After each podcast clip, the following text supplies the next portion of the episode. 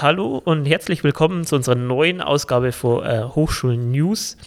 Ähm, heute bin ich nicht alleine wie immer, aber dafür ist einer weniger da. Die Stupa hat heute leider keinen gefunden, der mit uns äh, sprechen möchte. Aber von der Hochschulkommunikation ist der Anton Meyer wieder da. Und von der FE ist die Henrike Martius wieder da, die auch schon in der ersten Folge mit dabei war. Genau, zum Anfang wieder der Hinweis, dass wir im Discord einen Chat mit dabei haben, wo ihr auch kurzfristig noch Fragen stellen könnt zu den Themen, die wir hier haben. Und ansonsten könnt ihr die Folge wie immer auch unter dem Learning Campus, unter Hochschulweites Angebot, unter Rolib Radio auch nachhören. Das sind auch die alten Folgen, falls euch die noch interessieren. Dann fangen wir mit dir wieder an, Anton. Genau, ähm, wir fangen mit dem an, mit dem wir immer anfangen, mit wie sieht es eigentlich mit Corona-Regeln aktuell aus? Ja, die Corona-Situation, die beschäftigt uns jetzt schon seit einiger Zeit. Das Schöne ist ja, dass inzwischen äh, deutlich besser ausschaut und ähm, ja, dass vieles möglich ist, was in den vergangenen Monaten nicht möglich war. Allerdings ähm, wird es nicht so sein, dass wir jetzt im Sommersemester noch an äh, Präsenz, Präsenzveranstaltungen, dass wir da zurückkehren können. Ähm, das ist einfach ähm, aus organisatorischen Gründen vor allem nicht möglich. Und insofern wird es dabei bleiben, dass das Sommersemester jetzt wirklich mit digitaler Lehre zu Ende gebracht wird. Ähm, es gibt aber ein paar neue Regelungen, äh, die auch kürzlich ja schon rumgeschickt wurden per, per E-Mail.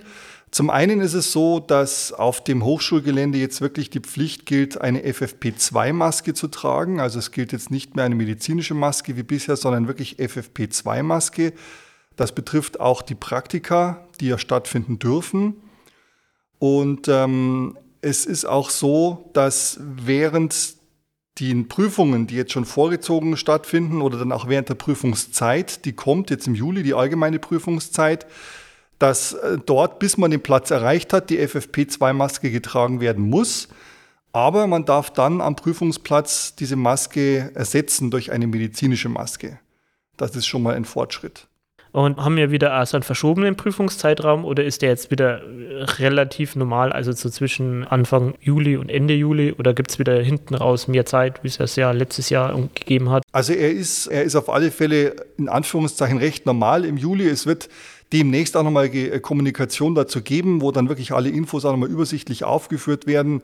Ähm, aber äh, es ist so, dass er ziemlich normal ausfallen wird, weil man sich dieses Mal natürlich schon deutlich besser darauf einstellen konnte als vor einem Jahr. Ja, wir werden äh, in die Show Notes wieder entsprechend die Infos dazu verlinken. Dann könnt ihr das auch nochmal nachlesen, falls euch das genauer interessiert. Mhm. Ich kann auch noch ein Wort sagen zum Thema Testen. Also es ist ja so, es gibt keine Testpflicht um an irgendwelchen Veranstaltungen teilzunehmen. Das heißt, ähm, aktuell äh, für Praktika ist es so, dass man keinen Test machen muss. Allerdings, und äh, das wird jetzt auch eine Neuerung sein, wenn die Inzidenz doch nochmal über 50 steigen sollte, was wir jetzt alle nicht hoffen, aber wenn sie über 50 steigt, dann wird es so sein, dass man tatsächlich einen, einen Test machen muss und nur wer der dann negativ ausfällt, kann man an dem Praktikum teilnehmen.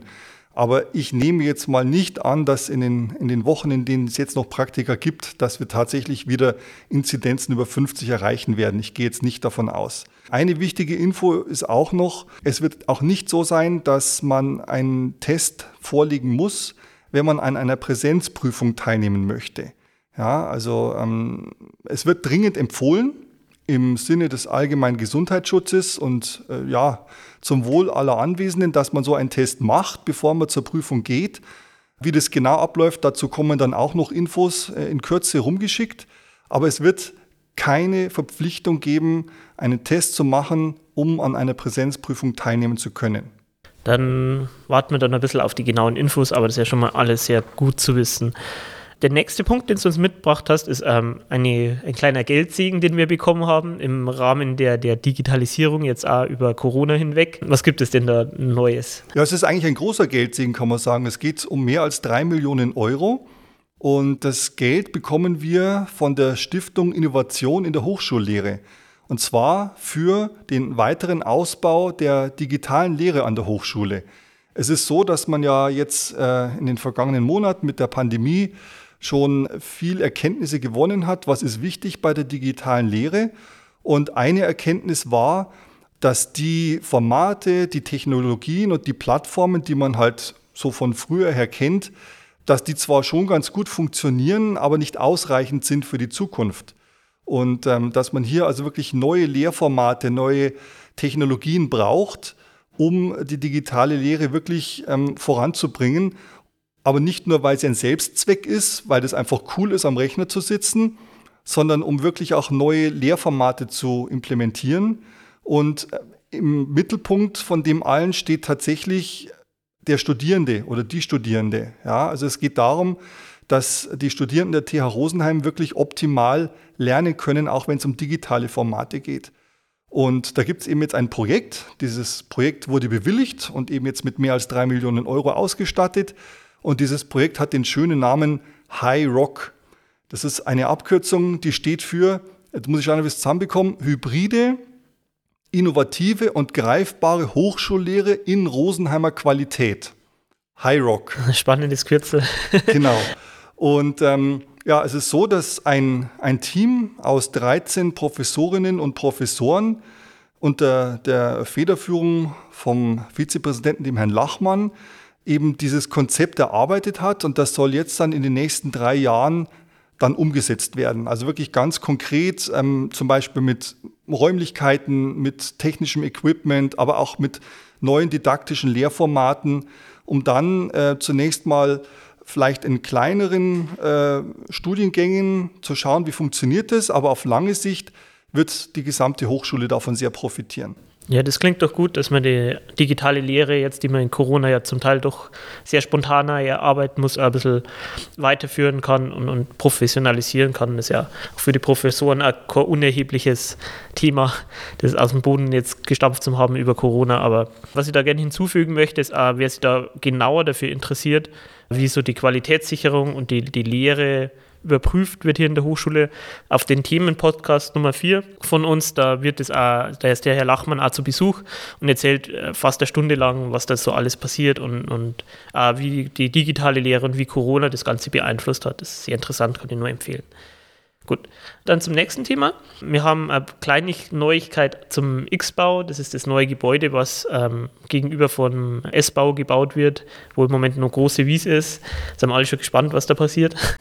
Ja, das Tolle ist ja, dass da eben nicht nur ein Gebäude entsteht, sondern dass das ein, ein, ein sehr großes Ensemble werden wird mit diversen Gebäuden, mit einer neuen Mensa, mit einem Studierendenzentrum. Also eine ganz tolle Sache, die hier äh, gebaut wird. Es soll ja 2023 losgehen. So sind die Planungen vom staatlichen Hochbauamt, das ja hier federführend ist. Und damit man loslegen kann, braucht man zunächst mal einen Generalplaner. Also ein Generalplaner, der ähm, schaut halt, was sind so die Anforderungen, was sind die Vorgaben, und äh, macht dann eben, wie der Name schon sagt, eine Generalplanung, die jetzt aber noch nicht bis ins kleinste Detail runtergeht. Ja? Ähm, aber so, dass man halt schon mal sehen kann, wie sehen die Gebäude aus und ähm, ja, was, was muss da an Infrastruktur vorhanden sein. Und der Auftrag für diese Generalplanung, der wurde jetzt vor kurzem vergeben vom staatlichen Hochbauamt und zwar an ein Büro aus München, Karl und P heißt es. Und die werden also jetzt bis Jahresende etwa diese Generalplanung nicht gleich abschließen, aber zumindest mal sehr weit voranbringen, sodass man dann schon sehen kann, in welche Richtung geht das. Okay, das klingt ja als als würde es vorangehen. Das ist schön. Als Student sieht man halt immer nur die große Wiese seit einem Jahr. Da fragt man sich immer, was da passiert. Ja, in den nächsten gut. Jahren wird da viel passieren. Das ist schön. Als letztes haben wir ein kleines Thema, was auch schon ein bisschen in die Richtung F&E von der Henrike geht, und zwar ähm, über das Forschungsprojekt äh, Dein Haus 4.0 ähm, magst du kurz erstmal erklären, um was da geht, bevor wir zu den eigentlichen News kommen, die da ansteht? Mache ich gerne. Also ein Hintergrund für dieses Projekt ist die Thematik, dass ja jeder, der irgendwann in ein gewisses Alter kommt, dann sich der Frage gegenüber sieht, kann ich denn zu Hause noch wohnen bleiben oder muss ich in ein Heim? Das ist jetzt gerade für Studierende natürlich noch sehr weit weg, das ist klar, aber irgendwann äh, kommt das Thema auf. Vielleicht kennen wir es auch von der eigenen Oma, vom eigenen Opa. Und die allermeisten Leute würden wirklich gerne zu Hause wohnen bleiben, solange wie es irgendwie geht. Aber im Alter kommen halt dann doch viele Einschränkungen, Gebrechen dazu. Man kann sich nicht mehr so bewegen. Man ist einfach auf mehr Hilfe angewiesen. Und ähm, es gibt aber auch Menschen, die sind jetzt nicht aufgrund ihres Alters darauf angewiesen, sondern zum Beispiel, weil sie einen Unfall hatten, einen Schlaganfall oder irgendeine Erkrankung. Und dieses Forschungsprojekt untersucht jetzt eben, wie kann man denn Räumlichkeiten so ausstatten, so gestalten, dass Leute, die aufgrund ihres Alters oder irgendeiner anderen Einschränkung, die da eben darauf angewiesen sind, ähm, Hilfe zu haben, vor allem technische Hilfe, wie kann man diese Räumlichkeiten eben für die optimal gestalten? Und da haben wir zwei Wohnkompetenzzentren, wie sich das nennt. Eines äh, ist in Freilassing und das andere in Ammerang. Und in Ammerang war jetzt vor kurzem die Schlüsselübergabe für diese Räumlichkeiten. Die äh, Räumlichkeiten sind in der Ortsmitte von Ammerang und werden gestellt von der Ernst Freiberger Stiftung. Die hat auch ihren Sitz dort in Ammerang und die äh, hat eben ein großes Interesse daran, dieses Thema ähm, Versorgung von älteren Menschen zu unterstützen. Und es ist eine ganz tolle Sache jetzt, dass da offizielle Schlüsselübergabe war, weil das heißt, dass es jetzt auch wirklich losgehen kann. Hast du da noch was hinzuzufügen zu dem Projekt oder Henrike? Genau, ich glaube, du hast es ja auch auf deiner Liste stehen, dass wir gleich noch ein äh, erstes Event anteasern. Das heißt, das war jetzt letzt, äh, Anfang des Monats sozusagen Schlüsselübergabe und zudem war letzte Woche auch sozusagen die erste Veranstaltung vor Ort.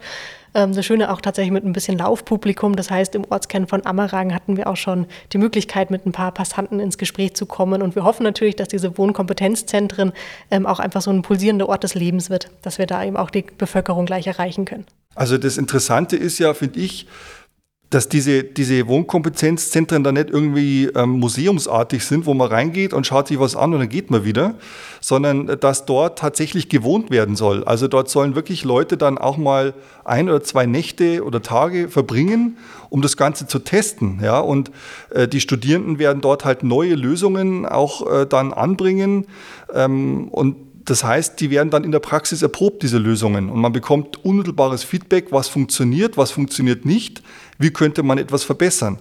Und äh, ich glaube, dass das eine ganz spannende Geschichte ist. Ja, das klingt. Ah, die Henrike möchte auch noch was dazu hinzufügen. Genau, da kann ich nur noch ergänzen, dass äh, auch tatsächlich die Eröffnungsfeier jetzt mittlerweile feststeht. Die wird Anfang September sozusagen mhm. stattfinden und äh, ab Herbst ist dann auch das Probewohnen geplant. Das heißt, jetzt haben wir die Sommermonate, um auch tatsächlich die Wohnung gut auszustatten. Und im Herbst wird dann mal losgelegt. alles starten. genau. Ähm, wir haben ja schon im Vorgespräch kurz mal diskutiert, dass das dringend mal nur ein Thema für den News-Podcast ist. Wir hoffen, dass wir das vor der Sommerpause noch unterbringen, aber wir sind dran. Gut, dann äh, sind wir mit deinen Themen soweit durch, Anton. Danke schon mal für das, die ganzen Ausführungen. Und wir kommen zu dir jetzt im Detail, Henrike. genau, als erstes geht es um die Anschubsfinanzierung, die du ja schon mal in der ersten Folge des News-Podcasts erzählt hast, wo ja sich Themen aus der Hochschule bewerben haben können, um ein Forschungsprojekt schon mal vorzuarbeiten oder zu bespielen, bevor überhaupt offizielle Anträge rausgehen. Was gibt es da Neues? Genau, erstmal gut zusammengefasst. genau, Ende April war ja die, äh, der Stichtag für die Forschergruppen, sich auf diese Anschubfinanzierung zu bewerben. Und es sind auch tatsächlich zwölf Projekte eingegangen, die wir im Laufe des Mai dann begutachtet haben.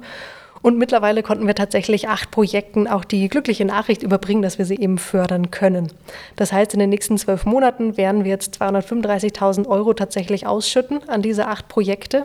Und das Schöne ist tatsächlich auch so ein bisschen diese Vielfalt der Projekte zu sehen. Also von den Standorten, ein Projekt geht nach Mühldorf, Projekte gehen nach Burghausen, wir haben eins in Traunstein und natürlich Rosenheim. Und eben auch die Vielzahl der unterschiedlichen Themen sozusagen. Also wir haben zum Beispiel ein Projekt, ähm, aus Mühldorf, das sich zum testbasierten Lernen bei Vor- und Grundschulkindern da eine Pilotstudie durchführen will. Oder wir haben Projekt in Rosenheim, das Quadrocopter als fliegende Messplattformen für All-Sky-Kameras entwickeln will. Also das zeigt so ein bisschen die Bandbreite und die kreativen Ideen, die diese Forschergruppen auch hatten und jetzt innerhalb der nächsten Monate dann auch bearbeiten können und dürfen. Wie, wie lange läuft diese Förderung? Also läuft jetzt ein Jahr oder ein halbes Jahr oder wie lange? Bis wann müssen die das Geld ausgegeben haben, wenn man so will? Prinzipiell, wenn es bis, äh, bis zum nächsten Stichtag nicht ausgegeben hat, sind sie nicht mehr antragsberechtigt. So gesehen, ähm, grobe Richtlinie zwölf Monate. Okay.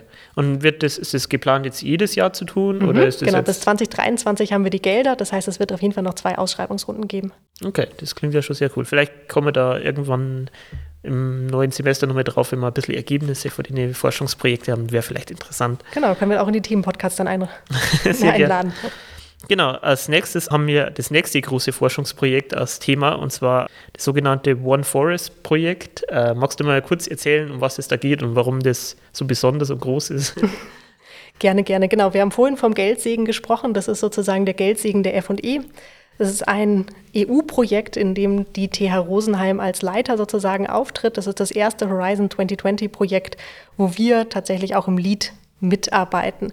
Themengebiet ist Zukunft der Forst- und Holzwirtschaft. Das heißt, insgesamt sind in dem Projekt 19 Partnern aus acht verschiedenen EU-Ländern mit dabei, die in den nächsten drei Jahren eben die Wertschöpfungskette der Wald- und Holzwirtschaft analysieren werden.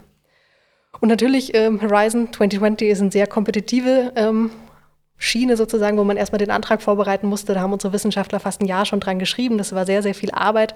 Und umso mehr freuen wir uns, dass es jetzt starten darf. Und am Donnerstag, den 17. Juni, findet da auch das erste Kick-Off-Event mit allen Partnern digital statt. Okay, das heißt, da geht es jetzt auch los. Genau. So und auch da haben wir jetzt einen Querverweis, weil das sind nämlich unsere nächsten Gäste in, in, der nächsten Woche, wo sie das Projekt One Forest mal im Detail vorstellt und mal genauer erzählt, was die da so geplant haben und was da so alles passieren wird. Sehr schön. Und als letztes haben wir ein Thema, das wir im letzten News-Podcast schon mal angesprochen haben, und zwar der Innovationspreis, der hier an der Hochschule jetzt neu verliehen wird an, an Studenten und an Forschungsthemen, wenn man so will. und genau, was, was gibt es da Neues? Genau, durch die Unterstützung des Seoner Kreises können wir einen Innovationspreis verleihen. Da sind mittlerweile die ähm, Ausschreibungsunterlagen draußen.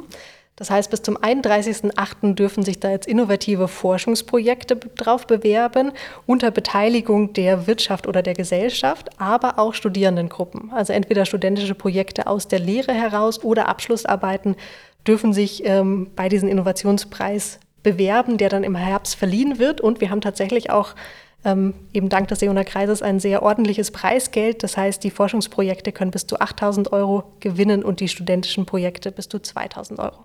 Oh, das klingt ja interessant. Da kann man ja viel absahnen, wenn man so möchte.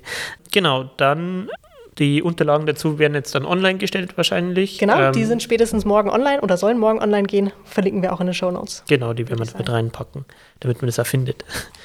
Gut, dann hast du noch ein Thema oder bist du soweit glücklich? Alles gut. Dann sind wir hier erst einmal durch. Dann haben wir nur zwei Veranstaltungen, die sich auf die Themen beziehen, die wir jetzt gerade besprochen haben.